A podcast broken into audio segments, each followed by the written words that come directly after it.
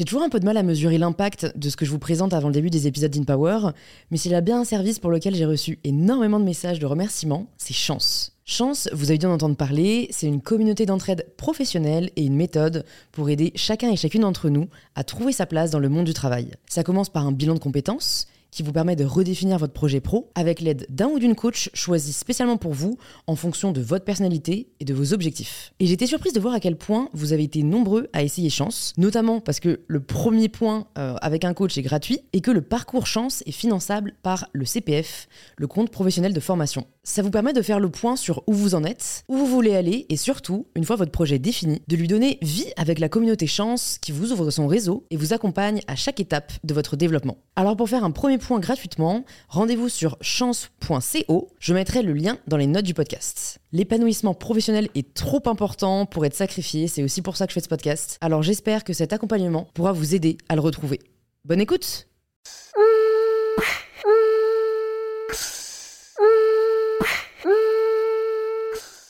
Bonjour à tous et bienvenue sur In Power, le podcast qui vous aide à prendre le pouvoir.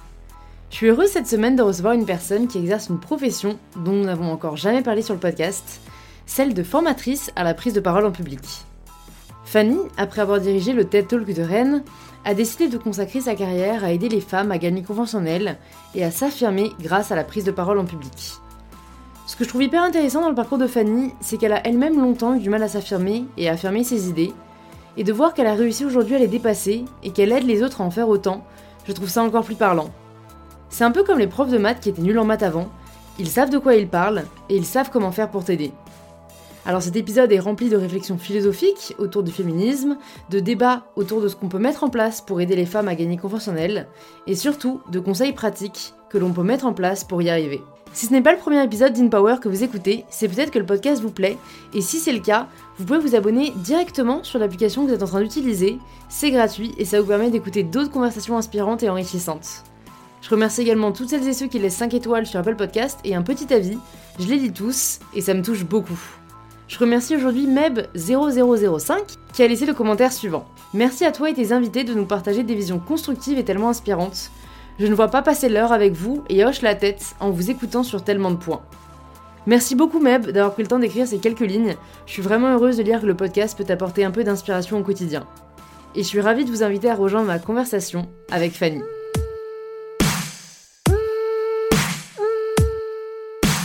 Bonjour Fanny. Bonjour. Bienvenue sur InPower. Je suis ravie de, te recevoir. Euh, c'est, enfin, je pense que tu es une des premières que je reçois dans le domaine dont on va parler. Mais bon, je spoil. Déjà, est-ce que pour les personnes qui nous écoutent, tu peux te présenter de la façon dont tu le souhaites? Eh ben, merci déjà de m'inviter. Euh, je m'appelle Fanny, j'ai eu 38 ans hier. Je vous ai dit, ah oui, c'est vrai, mais tu m'avais dit, les chouquettes. ouais, bah oui, bah on en a pas pris. C'est pas grave. Désolée. J'ai plein de choses après pour le goûter. Mais joyeux anniversaire. Bah merci. Comme ça, du coup, euh, les gens penseront que c'est tout le temps, c'était tout le temps hier mon anniversaire. C'est clair. tu vas recevoir des messages. Mais oui. euh, à part ça, plus sérieusement, euh, donc je suis la fondatrice de, des Nouvelles Oratrices. Donc un concept de formation, de prise de parole en public euh, dédié aux femmes. Qu'est-ce que je pourrais te dire d'autre sur moi Ouais, parce que souvent les gens pensent aux pros, mais ouais. pensent au perso, tu vois. Moi, j'aime bien que les gens se présentent en disant je suis quelqu'un de euh, ceci, euh, enjoué, je sais pas, j'adore ça, ma passion secrète, c'est ça. euh, Enfin, après, s'il y a des trucs qui trouvent sont pertinents, hein. si t'as des. Ou, ou alors, est-ce que t'as un mantra, une, tu vois, quelque chose qui caractérise bien ta philosophie ou ta façon de penser? Je trouve que ça permet de bien cerner euh, les personnes. Bah, je pense que je dirais que je suis quelqu'un on va dire de curieuse et euh, surtout de. Je me suis toujours définie comme quelqu'un de généraliste. Et euh, je voyais ça comme euh, quelque chose de pas super, tu vois. Moi, je me suis toujours dit quand j'étais petite, qu'est-ce que je vais faire de ma vie? Bah, je sais pas. Et j'ai fait des études, je sais pas. Et j'ai beaucoup changé. J'ai fait de la communication, après j'ai fait de l'intelligence économique, de la veille, après j'ai fait de la psychologie sociale, enfin plein de choses. Et, et en fait, donc du haut de mes 38 ans maintenant, j'ai refait le fil un peu de ma vie et je me dis, bah ouais, c'est toujours euh, des, des, choses, des endroits. Euh, au moment où je me dis, ah tiens, j'ai envie de faire ça, j'y vais. Et, euh, et finalement, c'est une force. Euh, et c'est peut-être quelque chose qui me caractérise. Ouais, ouais. Non, côté, mais carrément, ouais. carrément, c'est vrai qu'il y a un peu ce syndrome de la vocation ou de la passion. Une question un peu angoissante, euh, c'est quoi toi ta passion? Et euh, si jamais t'es pas passionné par, euh, je sais pas, la symphonie de Beethoven que tu joues au piano tous les soirs, parfois tu te sens un peu nul. Alors que je trouve qu'au contraire, c'est une belle force quoi, de, de, toucher à tout, de pas forcément maîtriser un seul sujet. Et, et, je trouve ça bien de le dire, c'est vrai, parce que ça peut être un peu anxiogène.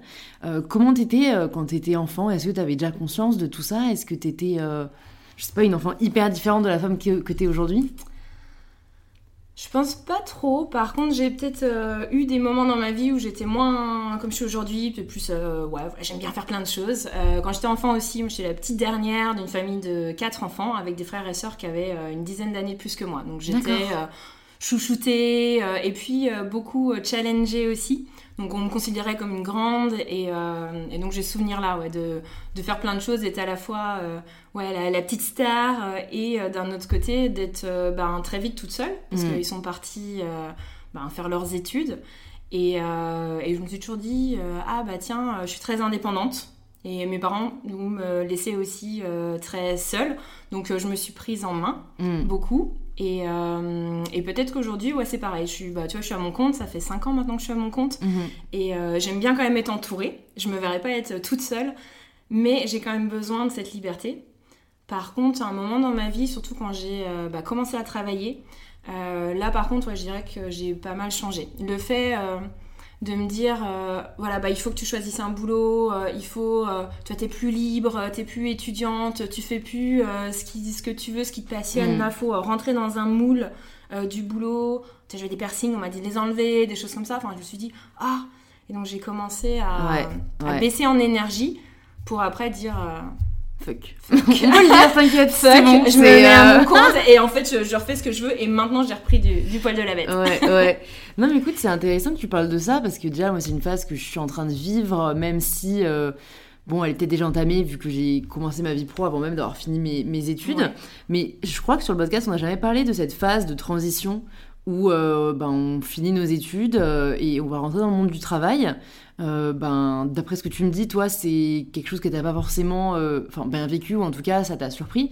Qu'est-ce que tu te dirais peut-être avec le recul à cette époque-là pour que tu sois plus préparé? Qu'est-ce que tu aurais aimé qu'on te dise? De peut-être plus rester moi-même, d'oser, peut-être d'oser dire fuck, d'oser... bah plus... ouais, plus... Enfin que certes il y a des moules, mais euh, finalement euh, si on rentre pas dedans, on peut quand même euh, créer les choses et je pense que j'avais besoin de ça, je me sentais indépendante, mais je me disais ah il me faut il me faut un CDI, il me faut quelque chose, bah il me faut de l'argent aussi pour payer mon loyer etc. Et je me faisais pas suffisamment confiance pour me dire mais en fait tu peux le faire toute seule quoi. Mm. Et, je dirais ouais j'aurais eu besoin de ce conseil quoi, de dire mm. ok tu peux avoir besoin de te rassurer avec un contrat mais si à un moment donné, euh, tu sens que c'est pas ton truc, ben, ose, partir, quoi. Attends pas aussi longtemps euh, pour le faire. D'accord. Donc, tu as été dans des situations où c'était pas ton truc et t'es resté quand même? Euh, ouais, ouais, ouais, quelques années. mais alors, ça m'a permis aussi. En fait, j'étais avec des personnes. Je te livre toute ma vie. Ah ouais, c'est le but. c'est le, but. J'étais avec, je disais, dans un environnement qui était assez, bah, du coup, peut-être assez patriarcal. Euh, Ce n'est pas un gros mot. On peut le dire. Ça, euh, tu vois, dans des trucs en chambre de commerce, euh, tout ça. Donc, tu vois, tu j'ai commencé en stage, donc après, on me filait un boulot. Donc, j'ai ah, super, etc. Mais voilà, il y avait une hiérarchie à suivre, il y avait des choses à faire, des choses à pas faire. Et bah, ça m'a permis de me construire aussi, de me dire, bah, peut-être de me confronter et de, de, descendre un peu. Me dire, ok, bah là, je touche le fond, je suis pas bien. Alors, je dirais pas que c'était un burn-out parce que je dirais 10 ans, tu vois, c'était pas forcément un terme à la mode. Mm. Mais en tout cas, ouais, j'avais envie de rien. Euh, j'étais vraiment pas bien. Ah ouais, c'est quand même un, gros, un gros signal. Ouais, mm. ouais, oui, bah ouais, parce que c'est un peu con, un stagiaire à 26, 27, 28 ans, de se dire, euh, ouais, ça va pas. Mais, euh, mais ouais, finalement, ça. Comment t'en es sortie de cette phase? Avec euh, bah, notamment avec une femme euh, qui, était une collègue euh, qui m'a dit c'est pas normal ce que tu vis. C'est pas normal ça doit pas se passer comme ça. Des relations de boulot ça doit pas se passer comme ça. Si t'es pas bien c'est pas normal. Si on te dit le lundi ah t'as pas suffisamment bossé ce week-end tu sais que c'est pas normal, vu ce que tu es payé, tu devrais pas bosser 50 heures, etc.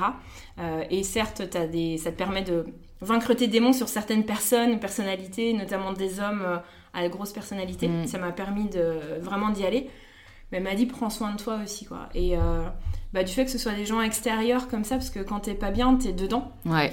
Et t'as pas cette conscience, ouais. ouais, ouais, Elle, elle avait une dizaine d'années plus que moi, donc tu vois, ça faisait peut-être, euh, bah, finalement, un peu comme mes grandes sœurs euh, quand j'étais petite, quoi. Ça m'a fait un électrochoc. Et euh, je me suis dit, bah, allons-y. Et on est partis ensemble de ce même boulot.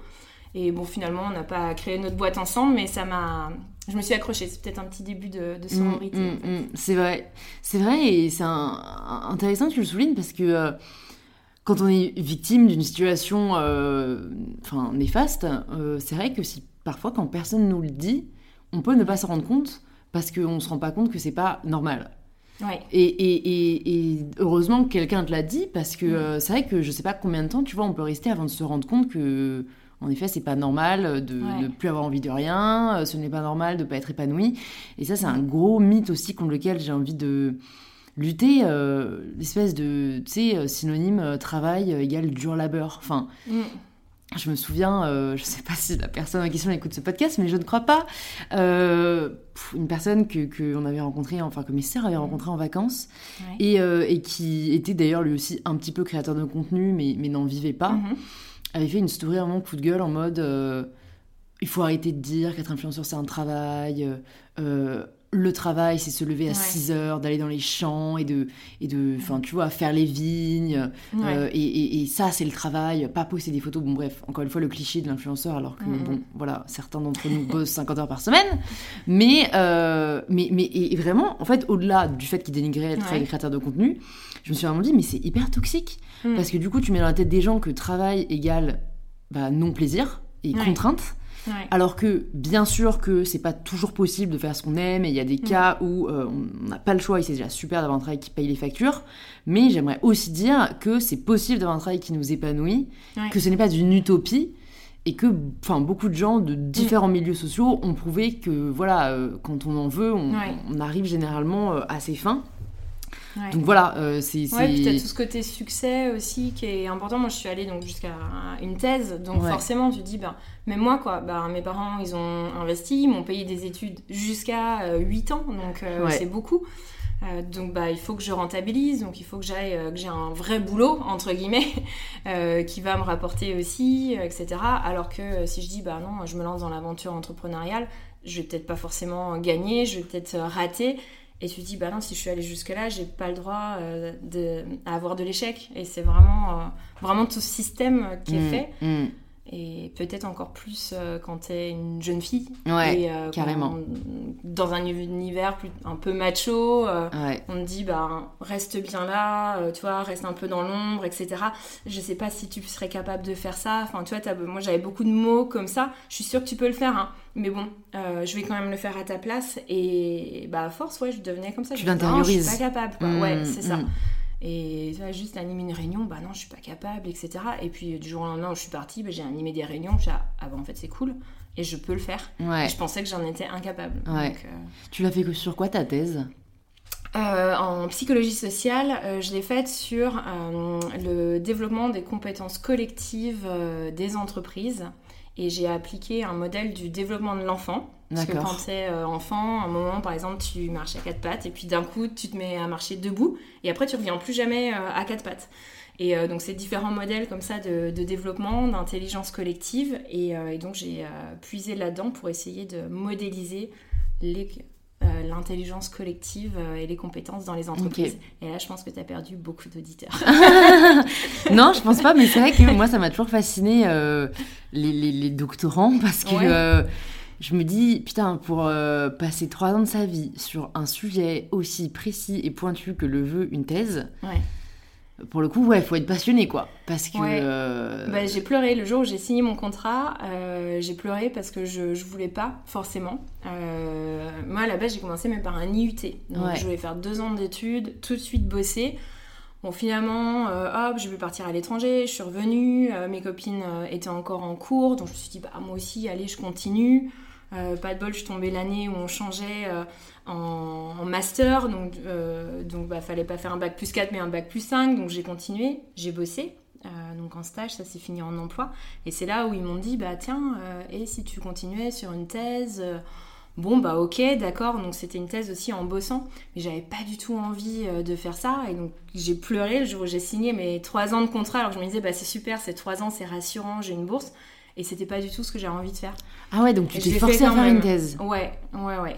Ah ouais Ouais, faut en vouloir. Ah, c'est clair, c'est clair. Ouais, ouais, ouais, mais encore une fois, je pense que j'ai mal intériorisé de se dire, euh, c'est une opportunité, euh, je peux pas la rater, alors qu'au fond de toi, t'avais pas envie forcément, quoi. Ouais, bah non, non, non. J'avais pas envie, mais je me disais, bah, je trouverais rien d'autre euh, de toute manière. Et, et même quand je l'ai fini, je l'ai soutenu, avec les félicitations du jury, tout ça. Genre, été ah, mais c'est super. Je disais, bah, non, euh, c'est comme un gros rapport de stage. C'est, enfin, tu vois, toujours essayer de minimiser aussi en me disant, bah, non, en fait, c'est pas, c'est pas mon truc, quoi. Il m'a toujours un peu manqué ce, ce sens, ce, ouais, ouais. ce bébé, quoi. Et alors, quand est-ce que tu l'as trouvé et comment tu l'as trouvé ce sens? Alors je l'ai trouvé, euh, bah, ça fait pas si longtemps que ça en fait, ce que j'ai vraiment trouvé là dans ce cadre de, de, ce projet donc des nouvelles oratrices que j'ai démarré le 8 mars, donc à la date symbolique euh, de la journée des droits des femmes, 8 mars 2020. Euh, une semaine avant le confinement. Ah oui Oui, bon, ratage dans les dates, mais bon, c'est pas grave.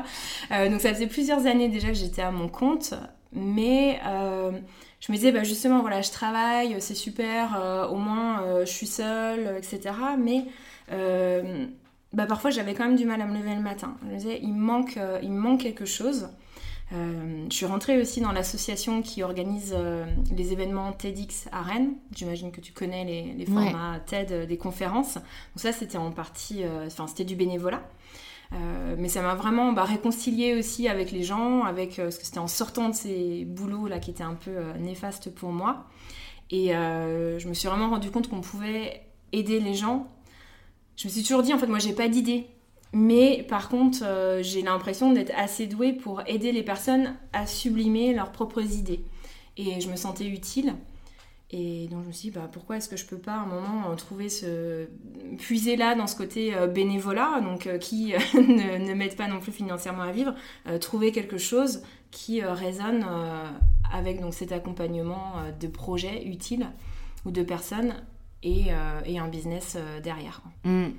Et ça, c'est un cheminement qui était venu euh, assez rapidement ou il a fallu du temps pour euh, te faire confiance et, concrétiser l'idée Entre, tu vois, l'idée et le, le jour 1 du projet, ça, il s'est passé combien de temps? Euh, C'était assez, enfin, assez rapide. Il s'est passé 4-5 mois, je crois. D'accord. en fait, j'avais ça en tête depuis assez longtemps, mais je savais pas vraiment. Euh, et, j'ai eu une vraie prise de conscience. Euh, et ben, c'était en mai 2019 euh, avec là une, amie aussi. Donc j'étais donc présidente de, j'étais devenue présidente de l'association qui organisait donc l'événement TEDx Rennes. On était devant donc 3300 spectateurs et sur scène on a 12 intervenants, 4 femmes, 8 hommes. Donc pour parler de l'avenir, etc.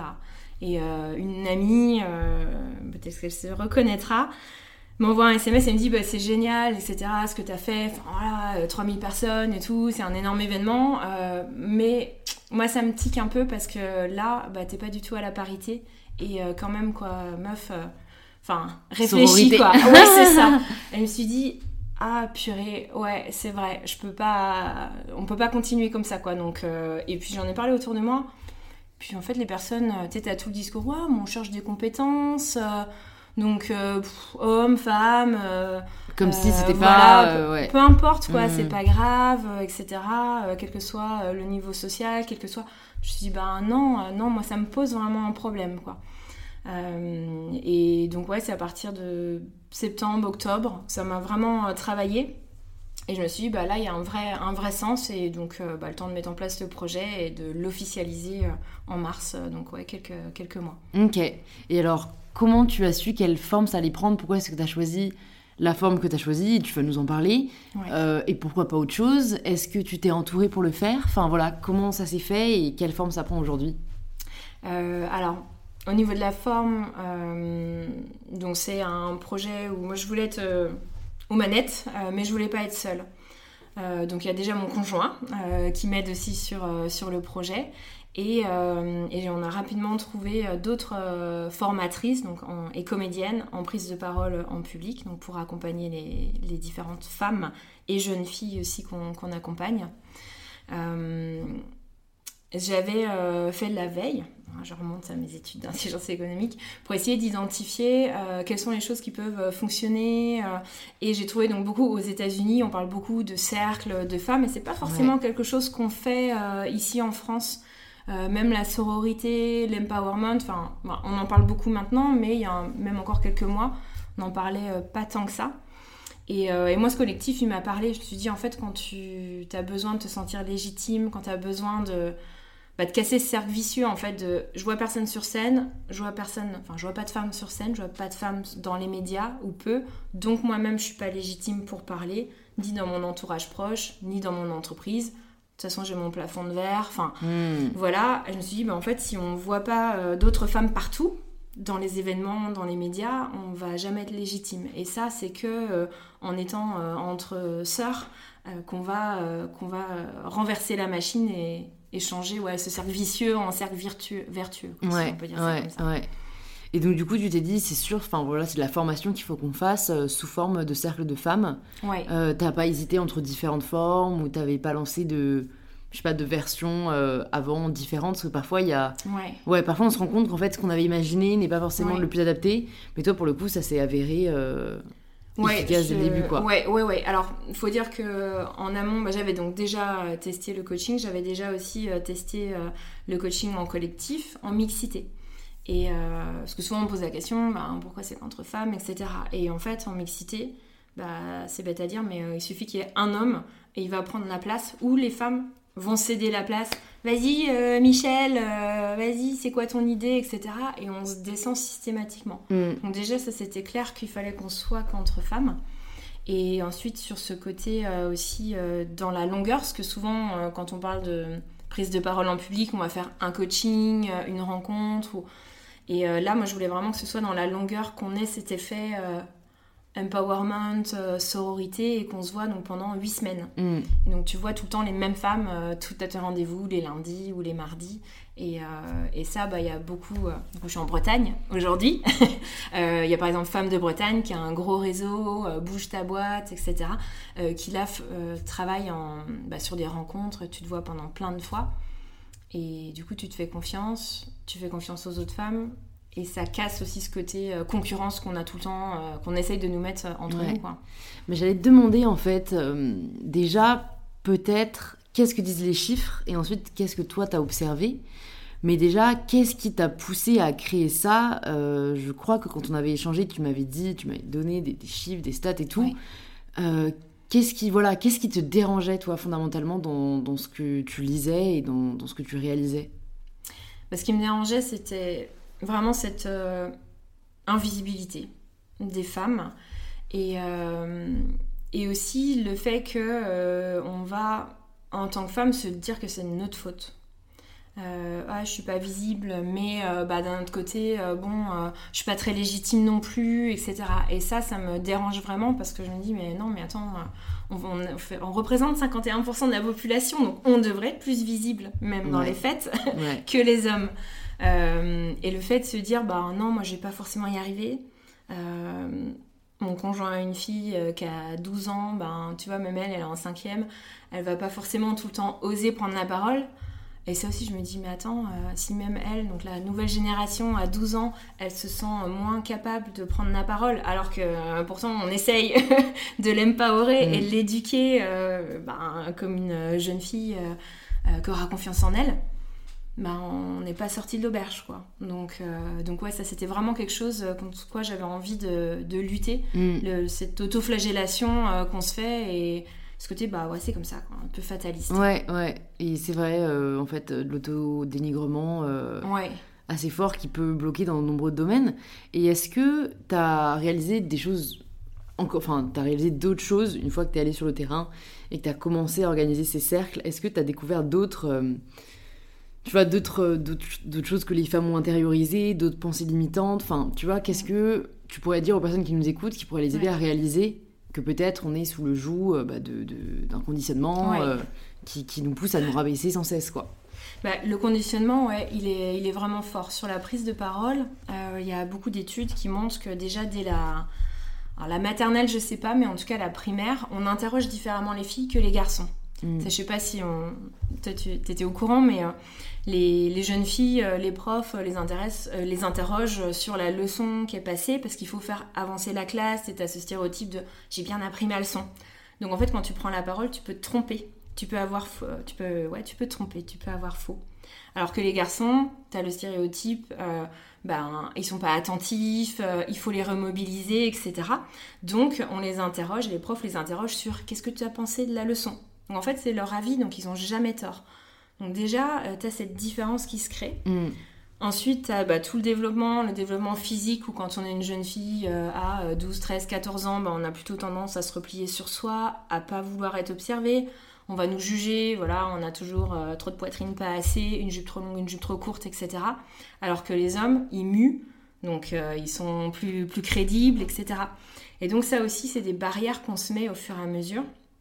Moi, je vais retrouver après des femmes qui ont 40, euh, 50 ans en entreprise, et, ça n'a pas changé en fait. Elles se disent toujours que maintenant je vais complexer, oh non, je suis moins légitime, ah non, je vais pas dire de bêtises, donc je préfère me taire. Et on a fait une étude donc auprès de 700 femmes euh, cet été.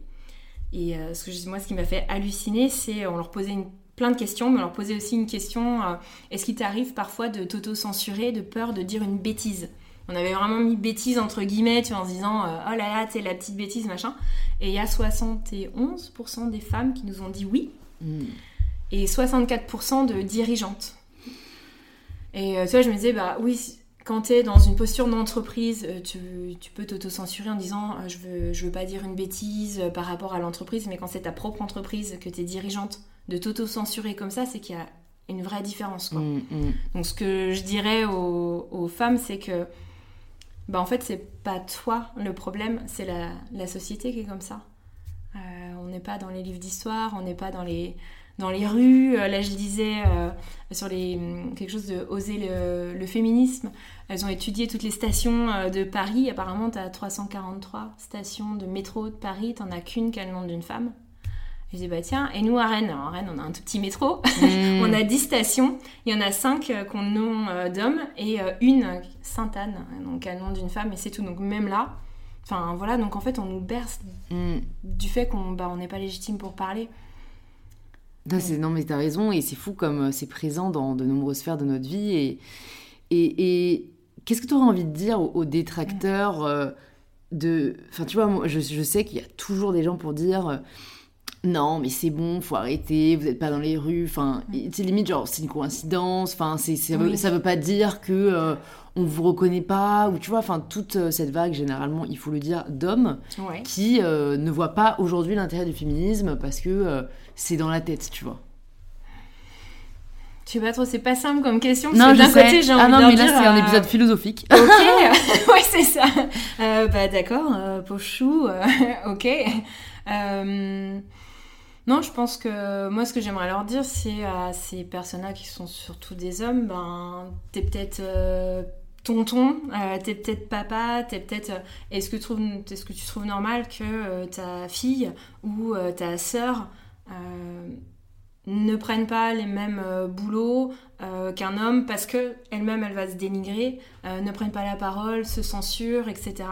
n'aient pas envie d'aller sur une scène, pitcher son projet, juste parce que elles se sont filles. Et mm, du coup, mm, je, mm, je, sais pas si ça leur ferait quelque chose de dire ça, mais. Bah, J'espère, mais c'est vrai que, enfin, ouais, au-delà en plus du fait qu'elles se censurent, on leur donne aussi moins leur chance. Euh, et, bon, moi j'ai plein d'exemples en effet où tu vois, à titre euh, à poste équivalent, les femmes sont pas rémunérées de la même manière et, c'est pas un mythe quoi, contrairement à ce que certains et certaines euh, pensent. Est-ce que tu peux nous parler aussi de bah, du coup ce que toi tu vois au quotidien avec les personnes que tu accompagnes Peut-être pour que ce soit parlant, je sais pas si tu as un cas en tête d'une femme que vous avez accompagnée quand elle est arrivée, euh, dans quel état d'esprit elle était, qu'est-ce qu'elle faisait comme métier, ce que la formation lui a apporté, et, voilà comment elle a évolué aujourd'hui. Oui. Euh, et ben, je pense ouais, à une personne qu'on a accompagnée euh, sur Nantes, peut-être elle se reconnaîtra. elle est arrivée euh, en se disant je suis pas très bien dans mon poste, je suis pas très bien dans mon job. Et euh, vraiment elle était euh, assez bon c'est un podcast on voit pas mais voilà tu vois le dos enfin les, épaules un peu recourbées on, dès qu'on commençait à faire des exercices oh bah non je sais pas bon désolé j'ai préparé un truc je sais pas ça va peut-être être un peu nul mais alors là, nous, c'est tout de suite un carton jaune, carton rouge. Tu commences pas en me disant euh, ce que je vais faire, c'est pas génial, mais bon, je vais le faire quand même, ou j'ai pas grand chose à raconter. Non, déjà, t'y vas et, euh, et tu oses, quoi. Et on est vraiment sur des cercles de protection, donc on est là pour euh, se tester, faire un pas de côté. Et donc, cette femme, au fur et à mesure, elle a eu vraiment le regard des, des, autres femmes de son cercle, de ses sœurs de cercle, qui ont dit Mais attends, c'est super intéressant mais regarde là, euh, ouais, tu nous as fait euh, euh, pleurer, tu nous as fait être mort de rire sur telle histoire, telle autre, parce qu'à chaque fois elles ont des, exercices différents. Et, au fur et à mesure, elle s'est épanouie. Et Camille, donc, qui, travaille avec moi, l'a vue à la première séance et l'a vue à la dernière. Elle m'a dit, mais en fait, je ne l'ai pas reconnue.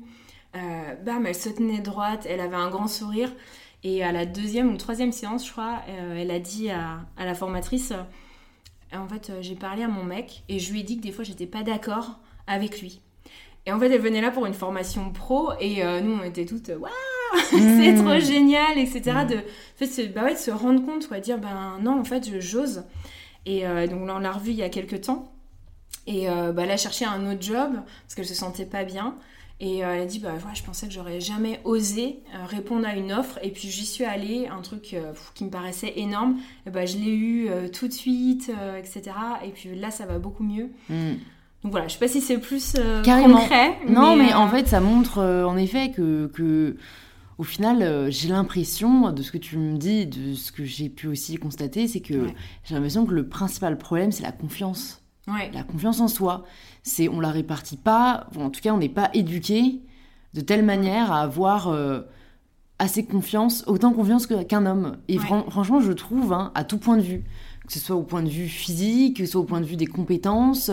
Euh, enfin, tu vois, un mec qui se trouve beau, euh, on va trouver ça limite sexy. Une femme qui se trouve belle, on va la trouver arrogante. Du mm. coup, on est amené à pas se trouver belle.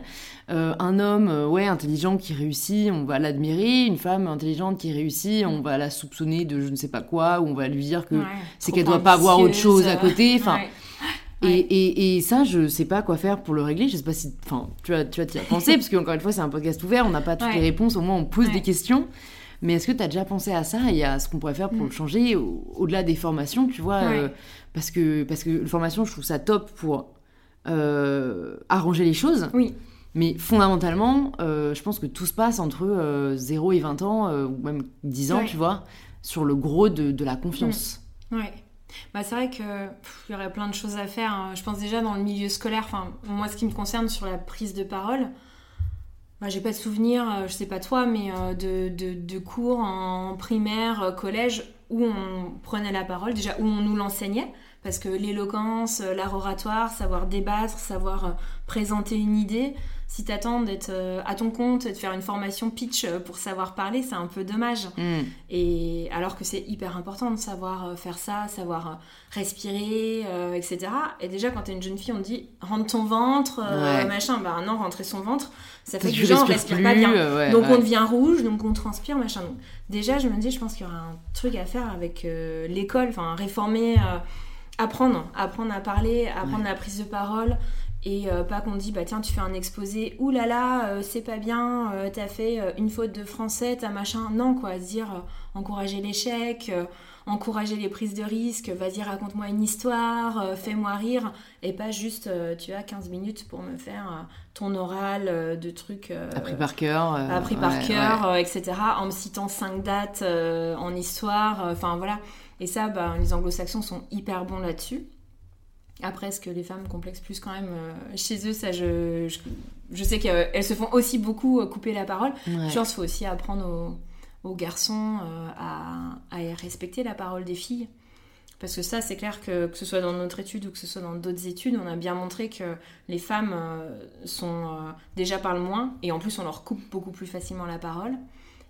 Et donc il faut savoir reprendre Et il y a aussi toute une partie, je pense, émotion. Mm. Et quand on est une femme, on, alors, on va nous traiter d'hystérique, on va nous traiter de trop émotive. Et ça, quand on prend la parole, euh, souvent, moi, dans, on me dit c'est ah ouais, mais euh, j'ai euh, j'avais envie de pleurer, j'étais stressée, je suis toute rouge, j'ai un nœud au ventre, etc. Bon, déjà, c'est normal, parce que personne n'aime trop prendre la parole.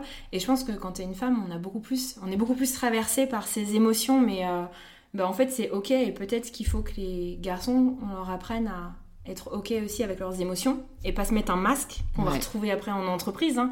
Euh, tu fais une réunion, il y a un truc qui est pas très sympa. Les hommes, ils vont pas forcément euh, dire grand chose ou ils vont le garder pour eux. Après, ils vont peut-être euh, gueuler, être tristes, mais ce sera chez eux.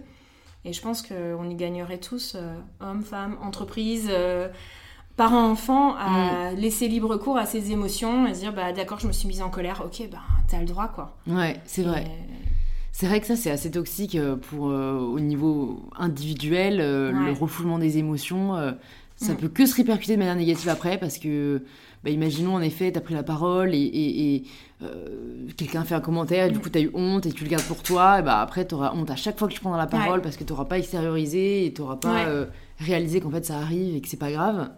Donc, euh, Ouais, et puis ça permet d'être plus humain et plus humaine aussi, quoi. Ouais. Et c'est vrai que si on te dit tout de suite, bah non, euh, voilà, rentre ton ventre, euh, dis pas trop de choses, euh, fais attention à toi, enfin, comme on éduque Ouais. aujourd'hui encore les jeunes filles, ben forcément, on va vachement enfin, ouais, restreindre tout ça. ouais. Et Est-ce que tu as lu des est-ce que tu lu des livres sur le sujet avant de, de te lancer ou même au cours de ces derniers mois? Sur le sujet justement voilà de bah, de, de- des inégalités au fond hein, entre les hommes et les femmes, que ce soit de comportement, que ce soit de, conditionnement. euh, Est-ce qu'il y a des livres qui t'ont particulièrement aidé ou, appris des, des choses? Alors, euh, il y a certains livres. Alors, moi, par exemple, le dernier livre vraiment qui m'a marqué, euh, c'est euh, l'interview de Gisèle Halimi par euh, Annie Cogent, Ouais. Une farouche liberté. Donc, ça parle pas en tant que tel de, de prise de parole, même si bah, elle, raconte, elle raconte ses plaidoyers. Mais vraiment de voir comme ça une femme forte. Enfin, je sais pas si tu l'as lu. Je l'ai pas lu. Bon, je suis bah, toujours contente d'avoir des recommandations de lecture. ah ouais, ouais, ouais, c'est clair. Euh, bah ouais, elle, Gisèle, elle a... j'appelle Gisèle. Gisèle, si Ouais, écoute. elle est morte. depuis, depuis ben, cet été, en fait. Mais euh, donc, euh, c'est elle qui a permis de faire en sorte que le viol soit reconnu Oui. euh, comme un crime et non pas juste comme un délit. Euh, elle s'est énormément euh, battue et à chaque fois, en fait, qu'elle prend un sujet, ça se transformait en, en grand sujet de société. Elle se laissait pas marcher sur ses pieds et elle utilisait vraiment bah, l'art oratoire et l'expression. Et elle était avocate, donc la possibilité de, de pouvoir euh, parler devant un grand nombre euh, comme une, euh, bah, une vraie force. Ouais, et en ouais. se disant, voilà, euh, j'y vais, j'utilise les bons mots, les bons verbes, etc. Et, et donc ça, je trouve que ça permet de parler de comment, comment traiter euh, l'égalité, comment être plus euh, égal grâce euh, à la prise de parole aussi. Euh, dans des autres lectures, il y a aussi ah, celui de Lorraine Bastide sur les femmes invisibles dans Ouais. les médias. Tiens, je l'ai pas lu non plus, mais, ouais. Ajouté à ma liste. Ouais, ça c'est hyper complet en termes de chiffres, Ouais. d'études. Et c'est pareil, en fait, ça permet de se décomplexer en, en se disant, bah ouais, c'est pas moi, en fait, c'est la société générale. Je vois pas de femmes dans mon entourage, donc Ouais, c'est normal que je me sente euh, pas, pas très Ouais, ouais. en confiance. Voilà. Et ça, c'est vrai que, euh, parce que tu vois, tu l'as dit dans le podcast, euh, c'est c'est la société, le problème, c'est pas nous.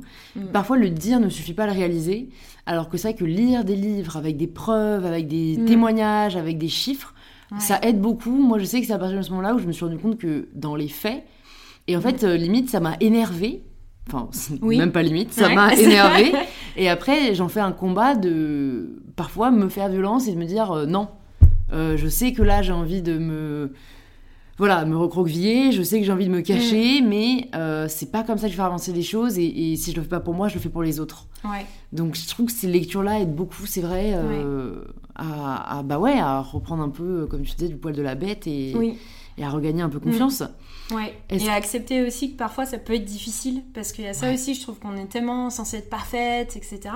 Et encore plus même en France, de toute façon on valorise pas l'échec que bah ouais des fois tu dis putain c'est ouais, c'est difficile, euh, ou tiens, je m'en suis pris plein la tête euh, parce que que je sois une femme ou juste euh, mon projet, j'ai du mal, ou l'environnement là avec la Covid, etc. C'est compliqué.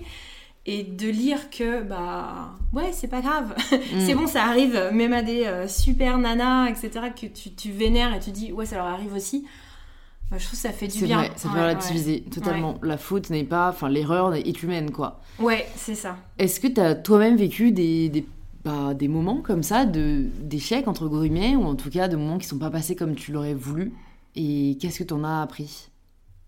Euh, et eh ben, au démarrage du projet voilà on, démarre euh, bille en tête euh, le 8 mars ouais super on va faire une grande soirée de lancement on va faire des formations dans un mois etc et bah, une semaine après, on est euh, total confiné. Donc là, c'était euh, chape de plomb qui me tombe euh, sur la tête. Heureusement, bah, j'étais pas seule, donc j'avais Camille que j'avais pris en stage. Elle est arrivée le premier jour du confinement.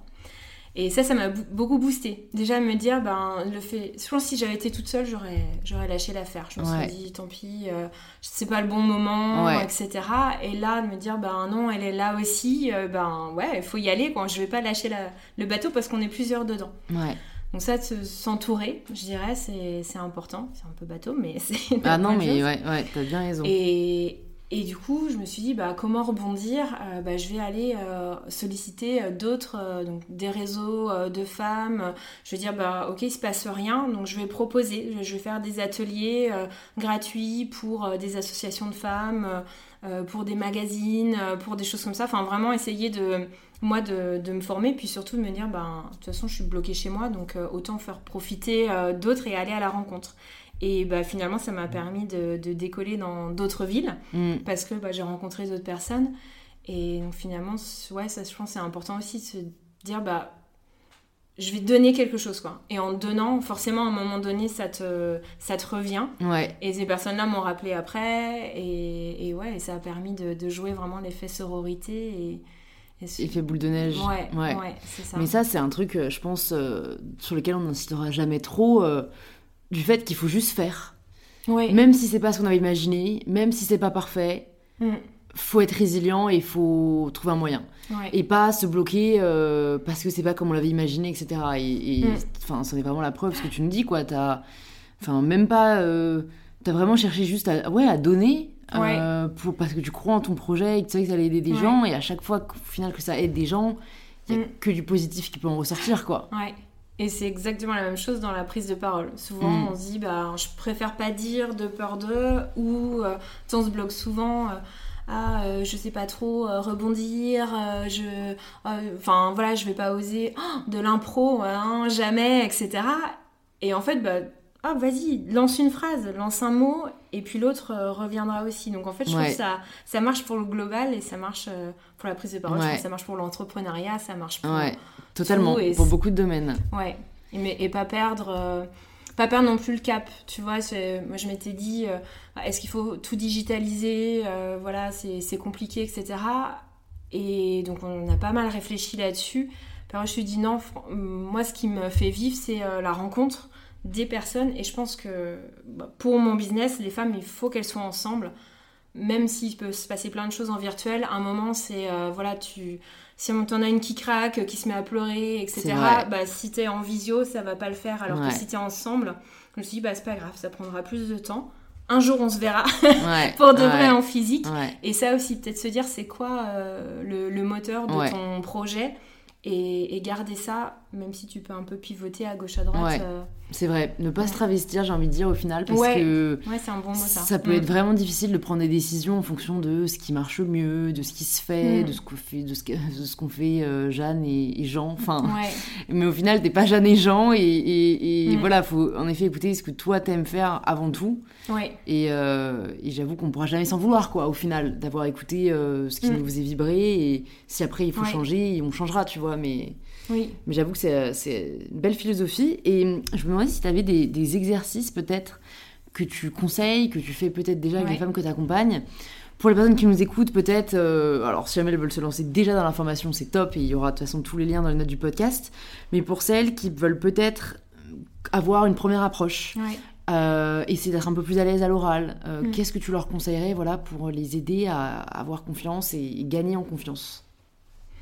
Je dirais des exercices tout simples. Alors, il y a pléthore de livres. euh, elles peuvent acheter euh, le bouquin de Chris Anderson, de TED, par exemple, qui pose vraiment les bases du storytelling, de comment argumenter, présenter une idée, la vulgariser, etc.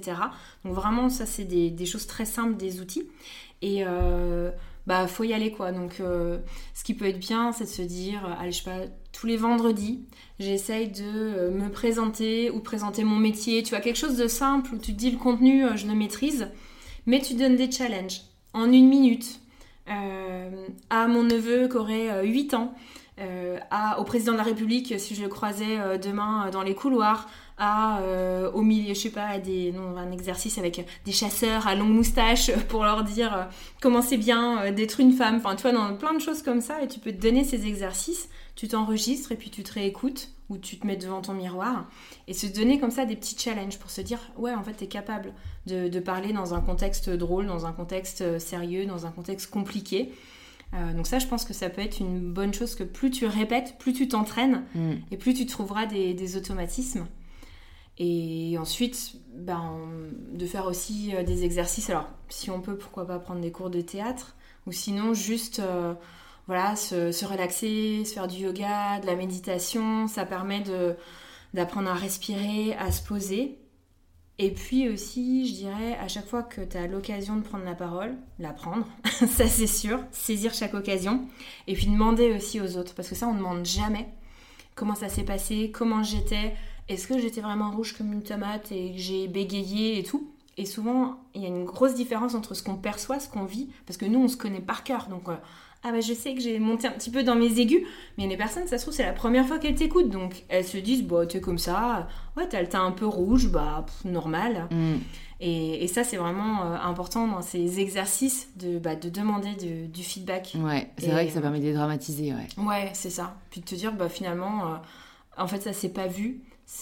Moi, je me suis. euh, Enfin, on, on est sa pire bitch, quoi. Franchement, Ouais, on est horrible avec soi-même. Ouais, ouais, ouais c'est vrai. Moi, je sais que ça m'avait interpellé une amie créatrice de contenu euh, qui, Ouais. qui fait des vidéos, tu vois, pourtant depuis quelques années et qui, qui est super belle. Enfin, tu vois, euh, euh, vraiment la dernière personne que j'aurais imaginé me dire ça et qui me disait, moi, je peux pas me voir au montage. Elle disait, je suis obligée de, laisser à quelqu'un d'autre parce que à chaque fois que je vois ma tête, je vois euh, là ce qui n'allait pas et je me suis, enfin, Ouais. moi, franchement, j'avoue, je me suis dit, waouh, j'ai vraiment de la chance d'avoir dépassé ça. alors que je suis assez jeune, parce que je me dis, mais c'est horrible. Ouais. T'imagines si à chaque fois que tu te vois, t'es là à te, à te fusiller du regard, Ouais. alors que, enfin, bordel, on s'en fout de ton apparence physique dans l'absolu, et personne n'est là pour te juger. Et en effet, Oui. ce que toi tu vois, personne d'autre le voit.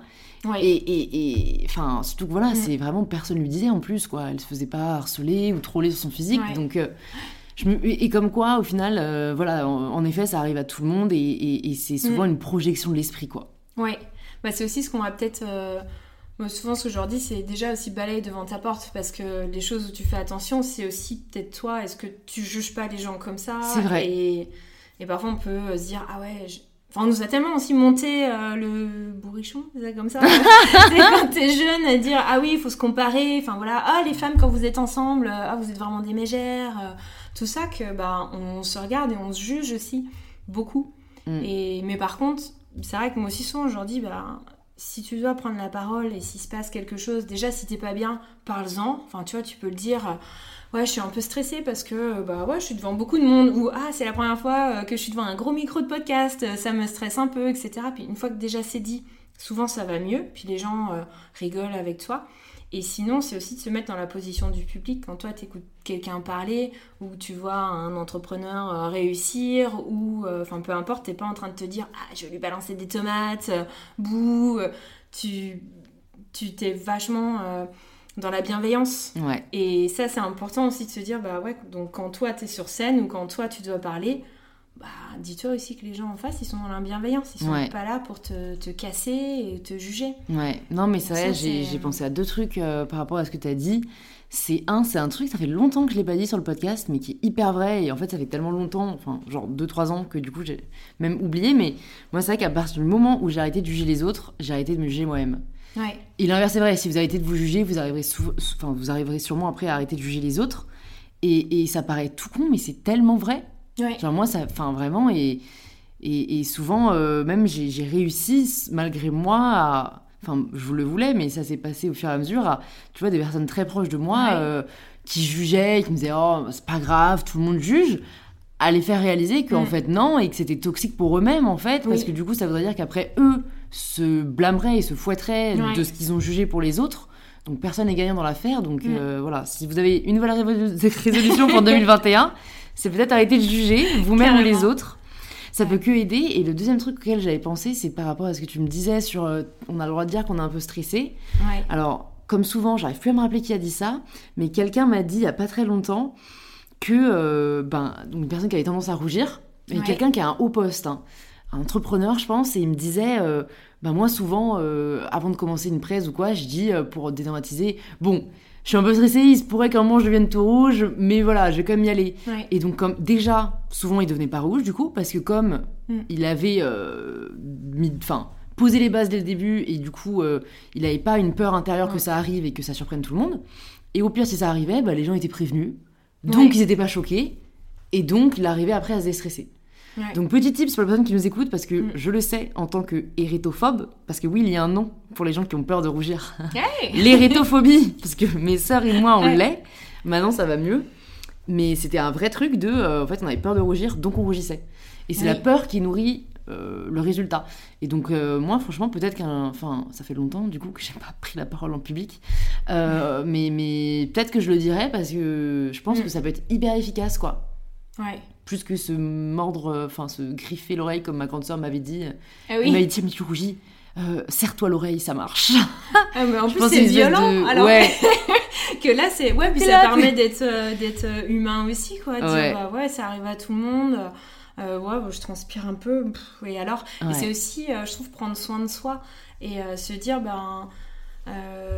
Ouais, bah ok, je, vais- je risque de stresser ou je risque ou je suis pas très bonne là-dessus. euh, ah, j'ai un gros enjeu.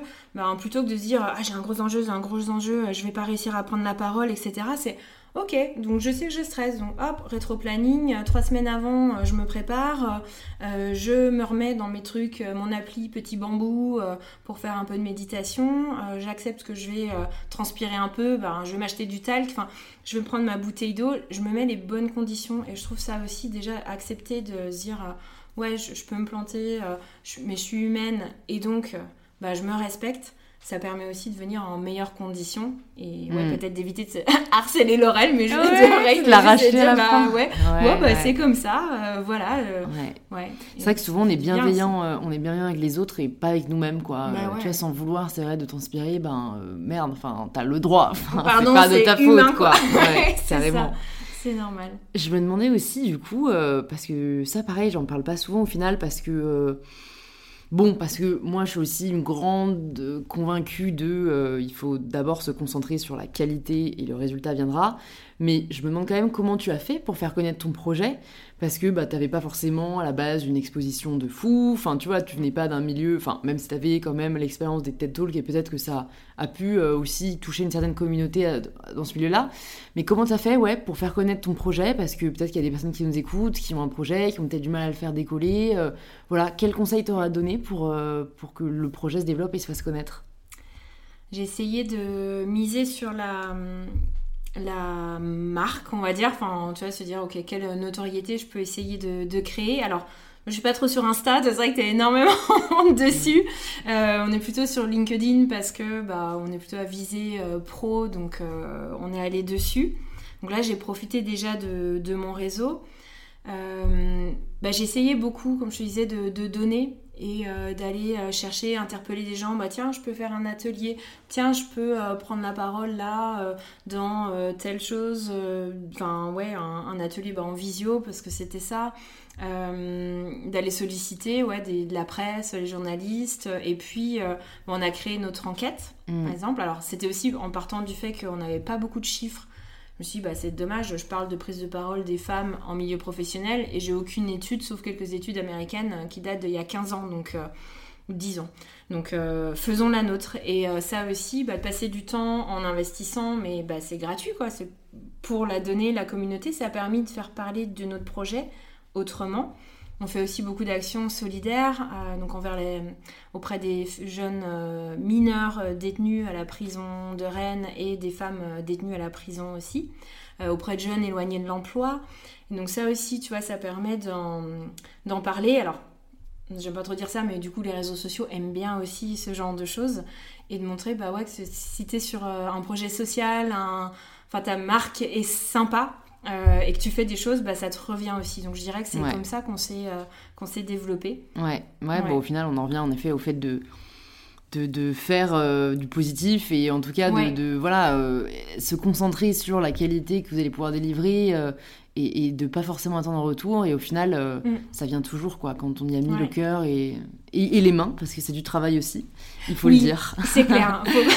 ouais, Parfois on oublie, mais ouais, ouais. Faut pas lâcher. Ouais. Et c'est un gras euh, aussi, quoi. Tu vois, bah ouais, là sur Insta, on publie, on essaye, voilà, ça marche, ça décolle pas énormément, bah, parce que si c'est une page euh, marque, euh, c'est pas une page perso, donc mais voilà, on se dit, bon, bah allez, on va s'accrocher, et, bah nous, on mm. est contente, et je me dis, bah c'est un, un cadeau, on est contente de parler d'un bouquin qu'on a aimé, etc. Bah tant pis, ça parle pas grand monde, bah c'est pas grave, nous, on a envie de laisser ça comme ça. Et ouais, puis, Ouais, et puis moi, si je peux donner un petit tips, euh, n'hésitez pas à l'humaniser parce que, comme tu dis, euh, parfois les marques c'est un peu euh, froid.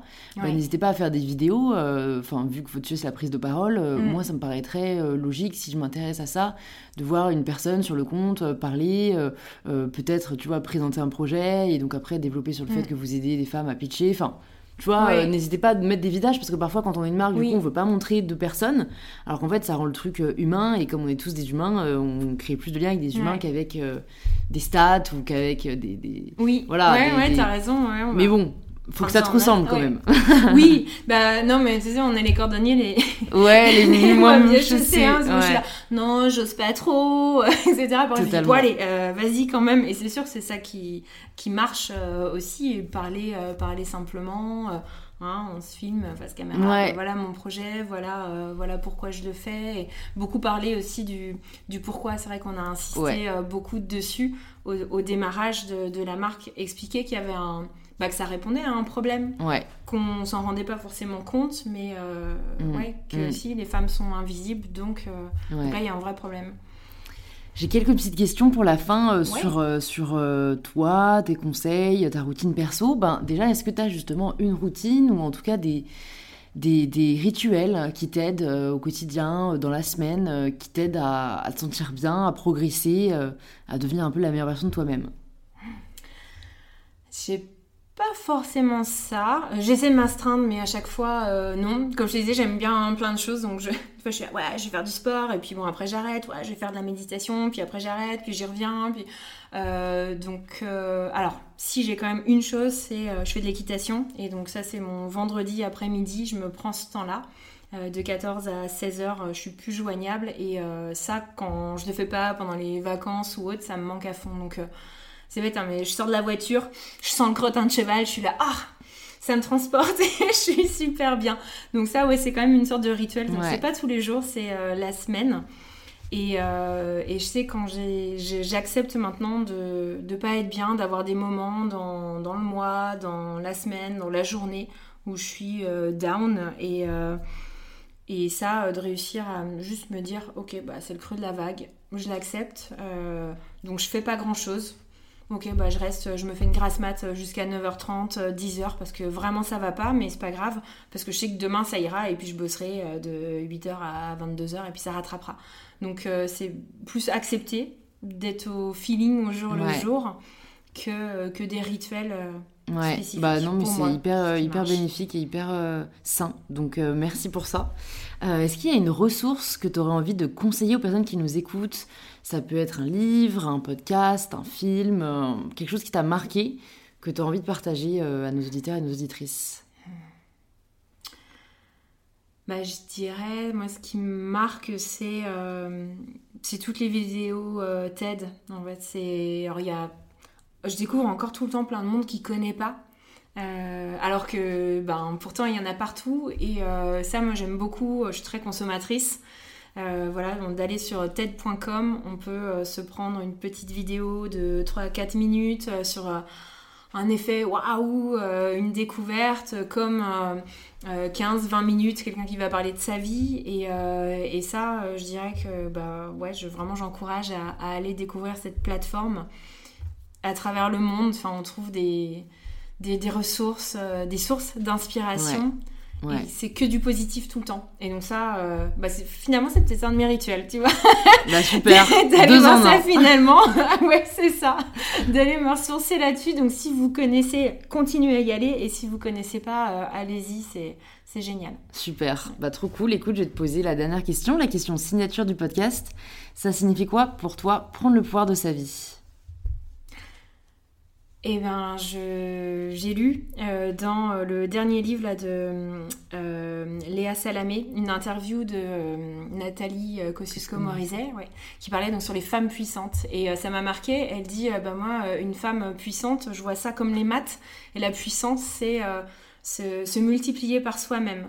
Et donc, je dirais ça m'a vraiment interpellée. Je l'ai lu la semaine dernière. Et donc, je dirais ça je dirais prendre le pouvoir sur sa vie. Pour moi, c'est réussir à se, se multiplier euh, ouais, être plein de fois euh, soi-même, euh, fragile, forte, au travail, au perso. c'est vraiment ça, et, accepter toutes les facettes qu'on peut avoir de soi. Super, trop beau. Génial, j'adore. bon, pour les personnes qui maintenant veulent en savoir plus sur toi, sur les nouvelles oratrices, où est-ce que tu souhaites qu'on les redirige? Sur notre... bon, on a un site web, www.lesnouvellesoratrices.com et on a une page LinkedIn, donc un peu plus actualisée, mais peut aussi venir sur Insta. Carrément, je mettrai le LinkedIn et le compte Insta dans les notes du podcast. Comme ça, euh, on pourra tout retrouver facilement. Et bah, j'espère à très vite. Et bah, merci beaucoup. C'est super. Au revoir. Merci de vous être rejoint à ma conversation avec Fanny. Si elle vous a plu, vous pouvez nous le faire savoir en partageant un post ou une story sur Instagram en nous taguant les nouvelles oratrices et mybetterself pour qu'on puisse le voir et interagir avec vous. Vous pouvez aussi envoyer l'épisode à deux amis qu'il pourrait aider ou inspirer et laisser un petit 5 étoiles sur la pod podcast pour que je puisse y voir votre commentaire. Je vous remercie sincèrement d'avoir écouté cet épisode jusqu'au bout, ça fait chaud au cœur. Je rajoute aussi que si vous avez des idées d'invités euh, que vous aimeriez entendre sur le podcast, ben, n'hésitez pas à m'envoyer euh, vos demandes et vos recommandations sur le compte Instagram du podcast InPower Podcast. Et je vous dis à très vite pour un tout nouvel épisode d'InPower.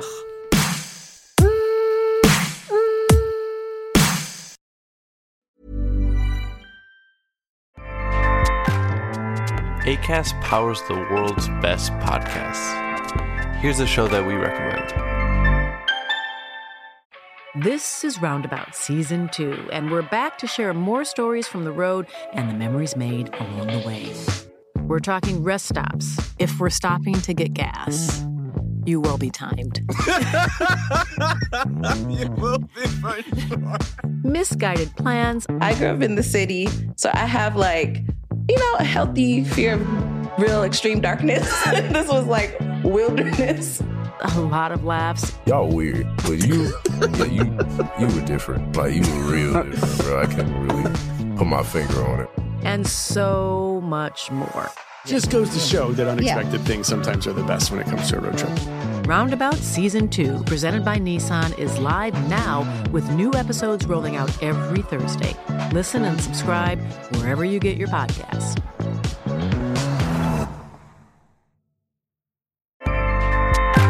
ACAST helps creators launch, grow, and monetize their podcasts everywhere. ACAST.com.